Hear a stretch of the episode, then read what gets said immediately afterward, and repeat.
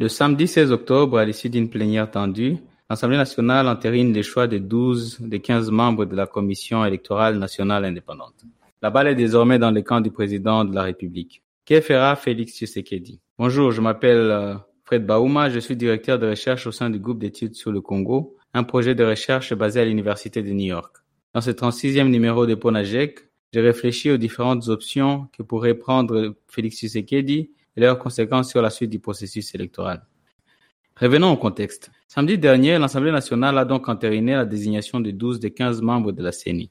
Trois des quatre places destinées à l'opposition restent à pourvoir. Selon la loi, la CENI est composée de 15 membres dont 6 proviennent de la majorité, 4 de l'opposition et 5 de la société civile. Le bureau de la CENI est quant à lui composé de 7 membres dont 4 de la majorité, 2 de l'opposition et 1 de la société civile. Aujourd'hui, la confirmation des 12 membres de la CENI par l'Assemblée nationale est contestée par presque toutes les parties prenantes. D'abord, les confessions religieuses. Elles n'ont pas pu désigner consensuellement leurs délégués en raison des désaccords sur le nom de Denis Kadima. Les églises catholiques et protestantes acquis ce dernier d'être le candidat du président de la République. La controverse s'étend ensuite au sein de l'Union sacrée de la nation où les familles politiques de Moïse Katumbi et Vital Kamerhe contestent le manque de consensus. L'opposition, quant à elle, a carrément refusé de désigner ses délégués, demandant un plus large consensus. Ce processus a un air de déjà vu. En 2020, Félix Tshisekedi avait refusé d'investir Ronsard Malonda à la tête de la CENI dans des conditions similaires. Dans sa lettre adressée à Janine Mabunda, alors présidente de l'Assemblée nationale, le chef de l'État affirmait qu'en tout état de cause, je constate que l'information selon laquelle M. Malonda a été désigné à l'issue d'un processus interne aux confessions religieuses est fortement contestée en fait comme en droit par certains membres de cette composante, à savoir l'Église catholique, l'Église du Christ au Congo et l'Église kimangiste. Plus d'un an plus tard, l'histoire se répète. Quelle attitude prendra le président Tshisekedi? M. Tshisekedi pourrait, comme pour Malonda, refuser de valider la désignation de la liste entérinée par l'Assemblée nationale.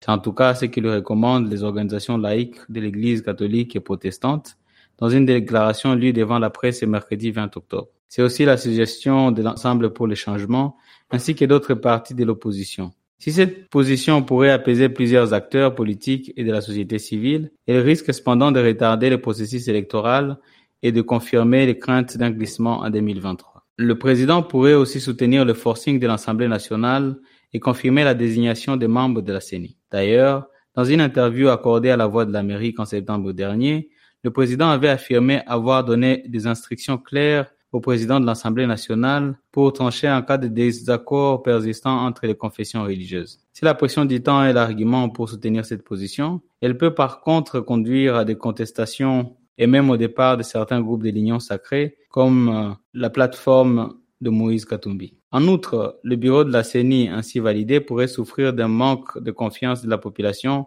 et des principaux acteurs. Enfin, le président pourrait prendre une décision intermédiaire. Il pourrait demander au secrétaire exécutif national de la CENI d'entamer certaines opérations de préparation des élections pendant que les partis politiques et la société civile cherchent un large consensus.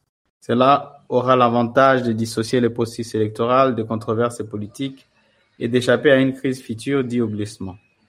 Mais cette décision demande un degré élevé de confiance entre les acteurs qui, pour l'instant, est inexistant.